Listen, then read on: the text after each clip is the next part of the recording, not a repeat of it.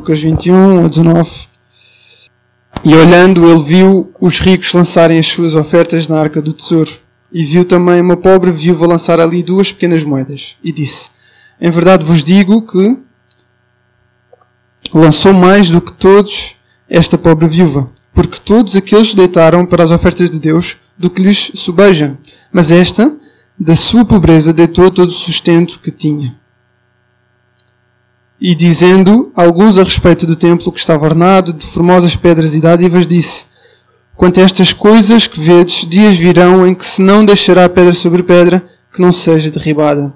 E perguntaram-lhe, dizendo: Mestre, quando serão, pois, estas coisas? E que sinal haverá quando isto estiver para acontecer? Disse então ele: Vede, não vos enganem, porque virão muitos em meu nome, dizendo: Sou eu e o tempo está próximo, não vades, portanto, após eles. E quando ouvirdes de guerras e sedições, não vos assusteis, porque é necessário que isto aconteça primeiro, mas o fim não será logo. Então lhes disse: Levantar-se-á nação contra nação e reino contra reino, e haverá em vários lugares grandes terremotos, e fomes e pestilências. Haverá também coisas espantosas e grandes sinais do céu. Mas antes de todas estas coisas, lançarão mão de vós e vos perseguirão, entregando-vos às sinagogas e às prisões e conduzindo-vos à presença de reis e presidentes por amor do meu nome. E vos acontecerá isto para testemunho. Propondo, pois, em vossos corações não premeditar como haveis de responder, porque eu vos darei boca e sabedoria a que não poderão resistir nem contradizer todos quantos se vos opuserem. E até pelos pais e irmãos e parentes e amigos sereis entregues, e matarão alguns de vós. E de todos sereis odiados por causa do meu nome. Mas não perecerá um único cabelo da vossa cabeça. Na vossa paciência possuí as vossas almas. Palavra de Deus até aqui. E é uma bênção tremenda ver como esta passagem termina. Não é? Porque se ela não terminasse desta forma, então seria preocupante. Não é? Porque podemos ver claramente que Cristo está a descrever um, o julgamento que acontecerá. O julgamento, aliás, tudo o que um, acontecerá até ao julgamento que, que ele fará durante a sua segunda vinda. Um, mas se terminasse por aí, seria motivo de desespero. Mas não, ele termina dizendo nos versículos 18: Mas não parecerá um único cabelo da vossa cabeça. Mas, apesar desse ser o nosso consolo, e glória a Deus por isso, importa-nos atentar, importa-nos aprofundar o conhecimento do que acontecerá entre a primeira vinda, que já aconteceu de Jesus Cristo, e a sua segunda vinda. Então vamos tentar analisar, não versículo a versículo, como já disse, é muito, são muitos versículos para verdadeiramente mergulharmos em cada um, mas vamos tentar perceber um encadeamento que nos é proposto uh, por Cristo uh, de forma a entendermos na plenitude o que é que Cristo nos, nos quer dizer com estas revelações. Se nós atentarmos ao, ao final do versículo 20, podemos constatar que Jesus Cristo não estava muito satisfeito com a postura dos, dos escribas, dos fariseus, dos religiosos, uh, dos líderes religiosos da altura. Podemos mesmo constatar, constatar aqui no versículo, e vamos, e vamos ler aqui o versículo 47, que esses líderes religiosos devoravam as casas das viúvas, fazendo por pretexto largas orações. E por causa disto, eles receberão grandes condenações. Okay? Normalmente, nós, quando olhamos para o início do versículo 21 e vemos esta, esta pequena oferta da viúva pobre, que é o título do, do capítulo, desta passagem, é, mas que não é pequena oferta, como bem sabemos, ela dá tudo o que tem, não é? Lança ali duas pequenas moedas, como vemos no versículo 2, mas no versículo 3 Jesus Cristo diz: lançou mais do que todos. Portanto, Cristo está a olhar para uma viúva que durante o momento de ofertas está a entregar tudo o que tem. E que ao fazê-lo, está a, a, dar mais do que todos. Mas eu creio que já escutámos muitas vezes esta passagem associada ao facto de termos que entregar tudo o que temos. 100%. Temos que entregar tudo o que temos nas nossas vidas, tudo o que somos. Um, mas a verdade é que esta passagem não nos, não nos manda, um, não nos oferece esse tipo de conclusão. É, apenas é uma constatação que Cristo faz. Há uma viúva, há um momento de ofertas e ela entrega tudo o que tem. Mas este momento é antecedido por uma crítica, por uma crítica que Jesus Cristo faz aos fariseus. Então, o que é que podemos concluir desta passagem? É que Jesus Cristo, mais uma vez, está a ilustrar a crítica que faz aos fariseus. Estes fariseus que devoram as casas das viúvas, que deveriam cuidar das viúvas e dos órfãos, como podemos constatar ao longo da palavra, que provavelmente é dos pedidos, é dos mandamentos mais citados, é como objetivo, como responsabilidade da igreja, que é cuidar das viúvas e dos órfãos. E nós podemos ver que os fariseus fazem o completo oposto. Obrigam a viúva a dar tudo o que tem.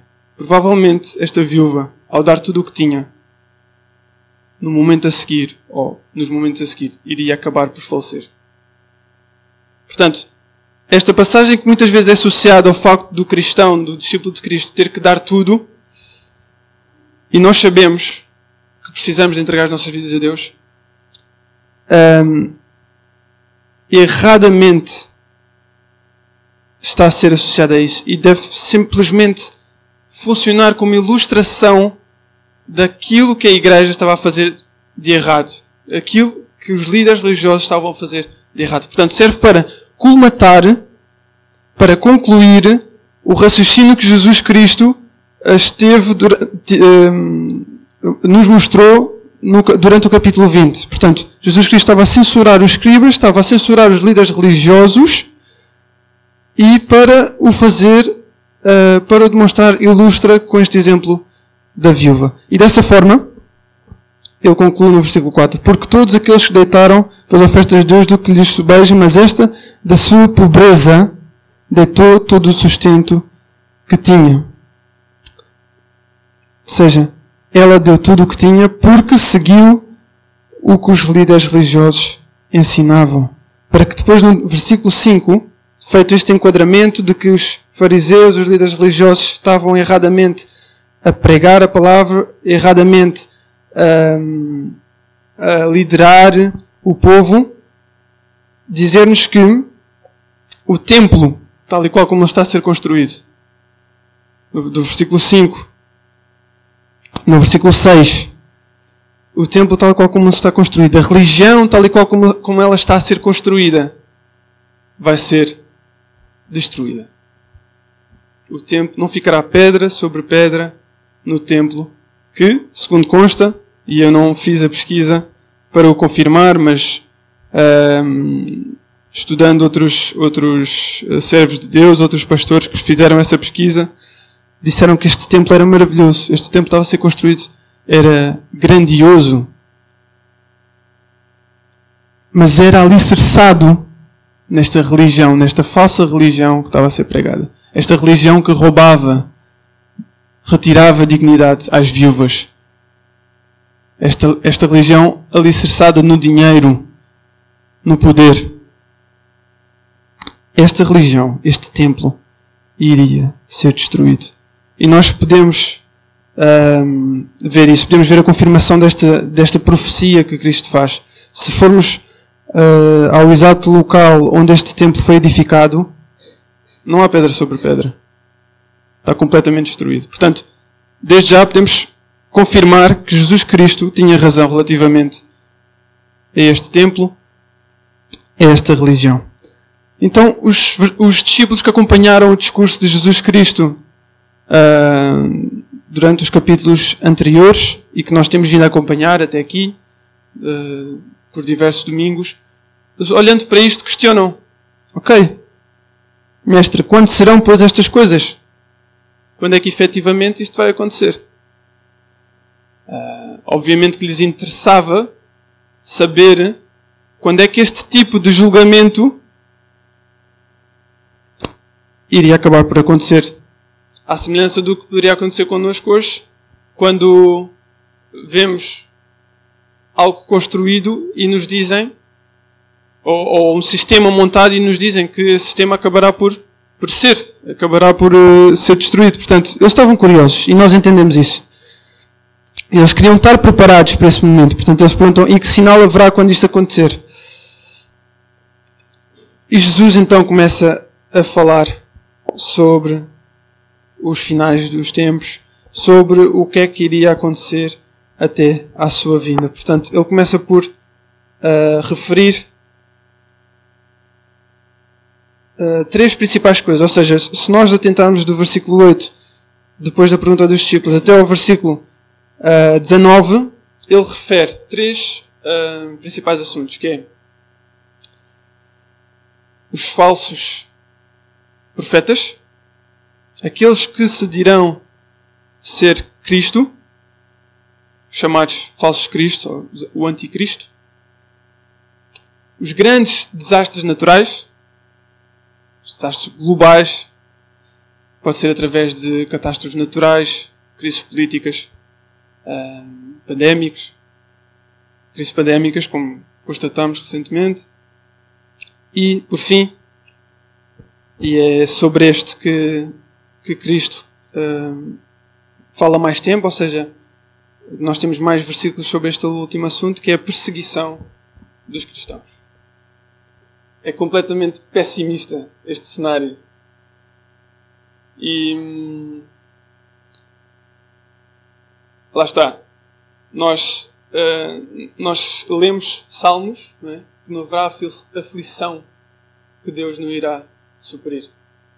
Um, acabamos de cantar que o profundo amor do Pai nos resgata. Um, mas Jesus Cristo refere que nós vamos passar por todas estas coisas. Entretanto, ele descreve nestes versículos que nós não iremos atentar um a um. ele descreve exatamente aquilo que o cristão, que todas as nações, aliás, irão passar e que nós, enquanto cristãos, inclusive, iremos passar, nomeadamente através da, da perseguição. E ele começa por falar pelo facto de muitos, muitos, muitos falsos profetas reivindicarem um, ser Cristo e para nós realmente vigiarmos e não os seguirmos. E nós, uh, se fizermos alguma pesquisa, uh, e também está relatado em Atos que muitos foram os profetas imediatamente a seguir a Cristo ter ascendido, que se autoproclamaram como Messias. Mas ao longo da história até hoje, e temos exemplos disso hoje, muitos são os nomes que se autoproclamam enquanto Messias. E assim vai continuar essa autoproclamação vai continuar. É interessante ver que nas outras religiões mais ninguém se autoproclama uh, como, como uma, um ser religioso ou uma entidade religiosa uh, que detém poder ou que detém autoridade. É interessante ver que apenas no cristianismo há esta autoproclamação.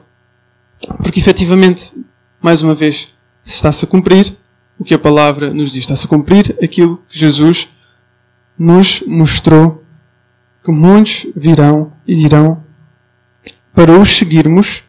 No entanto, Ele nos ensina para não os seguirmos. Portanto, nos nossos corações já temos que guardar estas palavras. Temos que aprender e guardar que não devemos seguir estes falsos Cristos, estes falsos Messias que vão surgir até à segunda vinda de Jesus Cristo. Depois, as guerras e as sedições, no versículo 9. Não vos assusteis. É necessário isto acontecer primeiro. É necessário haverem guerras mundiais. É necessário haverem crises pandémicas. É necessário existir fome Irmãos, desde a, desde a ascensão de Cristo, que uh, a história da humanidade uh, tem como a guerra principal acontecimento. Tudo foi sobre a conquista dos povos, conquista de terreno, conquista de poder. Se atentarmos verdadeiramente à história da humanidade, só existe temporadas de paz quando as nações estão a recarregar baterias para uma próxima guerra. Portanto, infelizmente é bem recente, é? é? bem presente no nosso dia a dia falar sobre a guerra na Ucrânia, por exemplo. Mas entretanto houve guerras que não terminaram. Há guerras civis que não terminam uh, em tantos países. Nomeadamente o, o Emmanuel teve missão numa delas, no Afeganistão. Portanto, as guerras foram sempre acontecendo ao longo da história da humanidade. Mais uma vez, uma confirmação daquilo que Cristo nos prometeu. É necessário que isto aconteça primeiro, mas o fim não será logo. Portanto, ainda falta mais. Ainda falta mais algo a acontecer. Portanto, até agora temos confirmação de que existem falsos cristos, falsos messias que se autoproclamam serem os, uh, terem autoridade, terem o poder um, e os quais não devemos seguir e também têm surgido e vão continuar a surgir guerras, crises para nos abalar, mas Cristo nos diz para não nos assustarmos. Ele continua a referir nos versículos 10 e 11 que levantar-se-á nação contra nação e reino contra reino, tal e qual como estava a descrever que acontece e tem acontecido e continuará a acontecer ao longo da história da humanidade. Mas no versículo 12 ele nos diz que antes de todas estas coisas lançarão mão de vós e vos perseguirão, entregando-vos às sinagogas e às prisões e conduzindo-vos à presença de reis e presidentes por amor do meu nome. Portanto, aqui é que nos toca mesmo na, na ferida, não é? Aqui é que não há como fugir. Podemos tentar evitar as crises, podemos tentar evitar as guerras, podemos rejeitar, seguir os falsos messias, mas aqui é que nos vai e inevitavelmente tocar na ferida. Seremos perseguidos, seremos injuriados, seremos maltratados, seremos mortos por testemunho, por amor a Cristo. É um cenário pessimista, irmãos. É um cenário pessimista. E efetivamente, quando uh, muitas vezes ouvimos pregações ou ouvimos irmãos dizer que as igrejas crescem, as igrejas um, estão realmente em amor e graça um, a desenvolverem-se e, a, e a continuar a pregar o Evangelho e a ganhar vida e efetivamente existem igrejas que o estão a fazer. Existem comunidades que estão a crescer. Glória a Deus por isso. Significa que o Evangelho de Deus está a ser pregado, vidas estão a ser alcançadas. Um, e é, como ouvimos na escola dominical, é essa a grande comissão. No entanto, irmãos, não nos podemos uh, esquecer que, apesar de tudo isso, a Igreja irá ser perseguida até o final dos tempos. E eu não trago esta mensagem hoje, irmãos, eu preferia não trazer. Confesso. Um, mas Jesus não investiu estes versículos todos e ele continua, e para a semana vamos continuar a, a, a, escutar sobre a grande tribulação e a segunda vinda de Cristo. Ele não, ele não investiu estes versículos todos e, e já agora uma nota. Esta é a maior resposta, a resposta mais longa que Cristo dá a uma pergunta dos discípulos para que nós, entretanto, nos fôssemos uh, esquecer e não dessemos relevância e não procurássemos uh, guardar essas palavras nos nossos corações. Ele nos ensinou, ele nos, nos fez estas revelações que são mais detalhadas em, em Apocalipse um, para que nós estivéssemos preparados para esses mesmos acontecimentos. E no versículo 13, 14, 15, 16 e 17. Cristo nos diz que estas coisas nos acontecerão por testemunho a Ele, que não vale a pena procurarmos uh, pensar muito nas palavras que, que, que, que iremos dizer durante estes momentos de perseguição, porque Ele nos dará as palavras certas, o Espírito Santo nos inspirará durante esses momentos, e, e no livro de Atos foram muitos os discípulos, os apóstolos inclusive, que foram crucificados, que foram degolados por amor a Cristo, por testemunho de Cristo. E era tema. O que é que diremos? O que é que faremos durante esses momentos? Porque eles sabiam o que ia acontecer. E da mesma forma, nós devemos guardar isso. Irmãos, isto vai acontecer. Seja de forma literal, seja de forma metafórica, no sentido em que no dia a dia somos confrontados. Se não formos confrontados no dia a dia através de determinadas situações, seja no contexto de trabalho, seja no contexto familiar, por acreditarmos em Cristo e por testemunharmos o seu amor, então efetivamente algo não estamos a fazer com as nossas vidas. Se calhar há um testemunho que não está a ser verdadeiramente transmitido nas nossas vidas. Se calhar temos optado por estarmos confortáveis, eh, por nos acomodarmos e evitar testemunhar Cristo. Mas se efetivamente o fizermos, procurarmos fazer na sua plenitude, sermos verdadeiramente testemunho de Cristo, vamos ser confrontados. Porque Cristo nos revelou isso. Ele garante-nos que vamos ser confrontados através de injúrias, através de perseguições e, no seu ápice, através da morte. Portanto, Ele dá-nos a, as palavras, Ele dá-nos a, a, a sabedoria para esses momentos e devemos confiar. Devemos verdadeiramente confiar.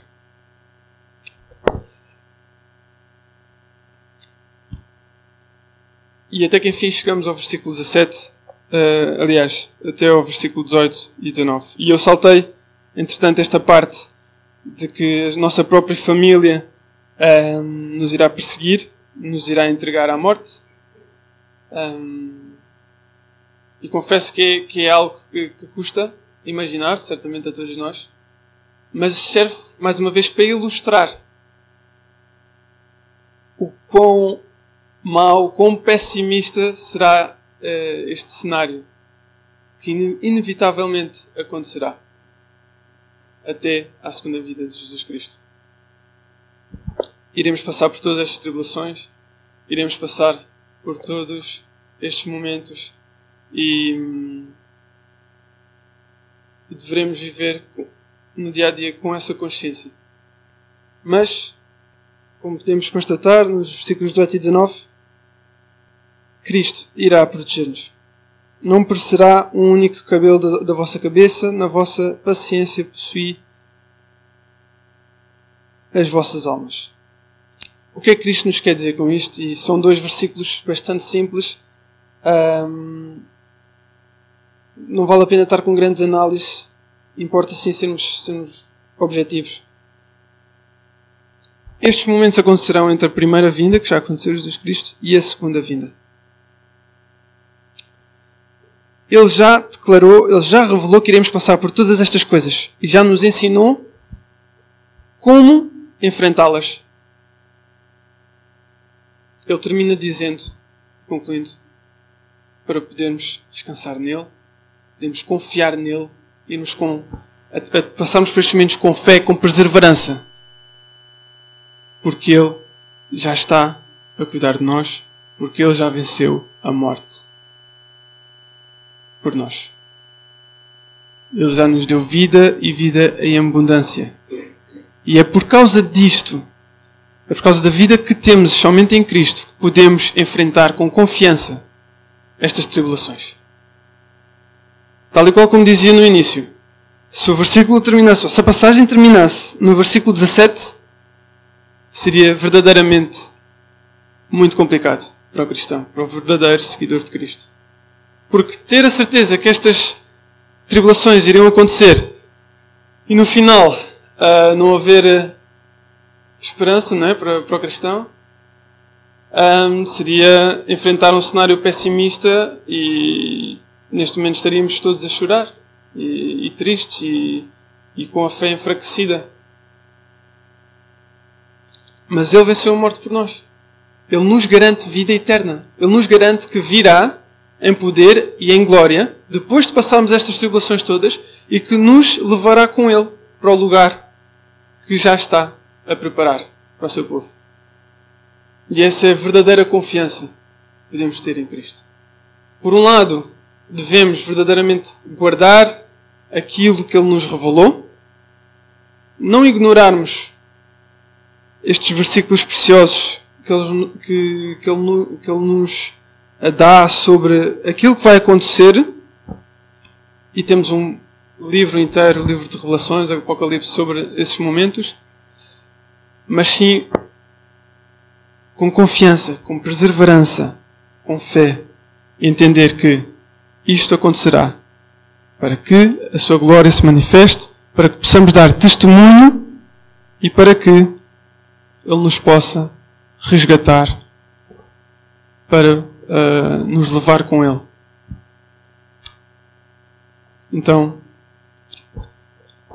apesar de ser duro escutar estas palavras, de ler estas revelações e saber que iremos sofrer, um, acaba por ser uma bênção. Acaba por ser uma bênção. Uh, temos este consolo de que Cristo está realmente a cuidar de nós em todos os momentos e está a preparar um lugar para nós. Então, concluindo, irmãos, um, quem já aceitou Cristo pode confiar. Quem já confessa Cristo como seu Salvador, como seu Senhor, pode confiar. Eu não digo que as circunstâncias nos vão assustar, não nos vão assustar, aliás. Ah, não nos vão provavelmente roubar alguma paz. Algo, conforto certamente irão, irão roubar. Mas é por isso mesmo que nós devemos procurar manter-nos firmes. Se confiamos neste Cristo, que se fez homem, que, se, que foi à cruz, morreu em nosso lugar e que ressuscitou, se não confiamos nele para nos moldar, para nos aperfeiçoar, para nos capacitar para viver estas tribulações, então certamente quando esses dias chegarem e nos baterem à porta, não estaremos firmes para enfrentar. Iremos desanimar. E provavelmente iremos seguir os falsos Messias. E provavelmente iremos desesperar quando passarmos fome. Iremos desesperar quando a pandemia voltar. Iremos desesperar quando nos começarem a perseguir. E tudo isto falamos de forma bastante literal, mas se formos para o dia a dia, iremos desesperar quando um colega nosso nos questiona sobre se verdadeiramente acreditamos em Cristo, iremos desesperar quando somos confrontados com injustiças, mesmo no nosso seio familiar. Há milhentas formas de desesperarmos se não estivermos firmes com Cristo. Não há. Opções não faltam. No entanto, se nos mantivermos firmes com Cristo, podemos confiar de que o único cabelo da nossa cabeça não irá aparecer e hum, podemos confiar de que Ele voltará para nos resgatar. E ao mesmo tempo podemos hum, manifestar, testemunhar da Sua glória e procurar pregar o Seu Evangelho a quem ainda não conhece o Salvador, em quem ainda não recebeu Jesus Cristo como seu Salvador e que, não conhecendo, irá passar por estas tribulações e irá verdadeiramente, espiritualmente, perecer. Portanto, enquanto, hum, enquanto podemos ter a certeza da salvação e que estamos seguros com Cristo perante estas tribulações, também importa estarmos despertos para a necessidade de vivermos a grande comissão e de pregarmos o Evangelho a todo aquele que ainda não conhece Jesus Cristo e que irá também passar por estas tribulações. Portanto, que não o guardemos só para nós, para o nosso conforto, uh, para, a nossa, para o nosso consolo, mas que sirva também para alertarmos o nosso próximo para aquilo que irá acontecer durante os fins do tempo, porque já está a acontecer, como podemos ver, e a forma como eles podem parecer se não aceitarem Cristo como o seu Salvador. Irmãos, é difícil uh, enfrentar com confiança, mas é possível.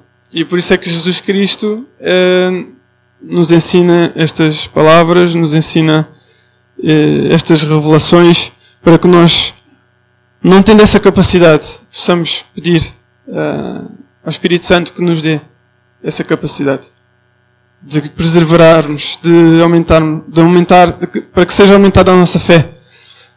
Um, e este é o meu desejo para mim e para todos nós.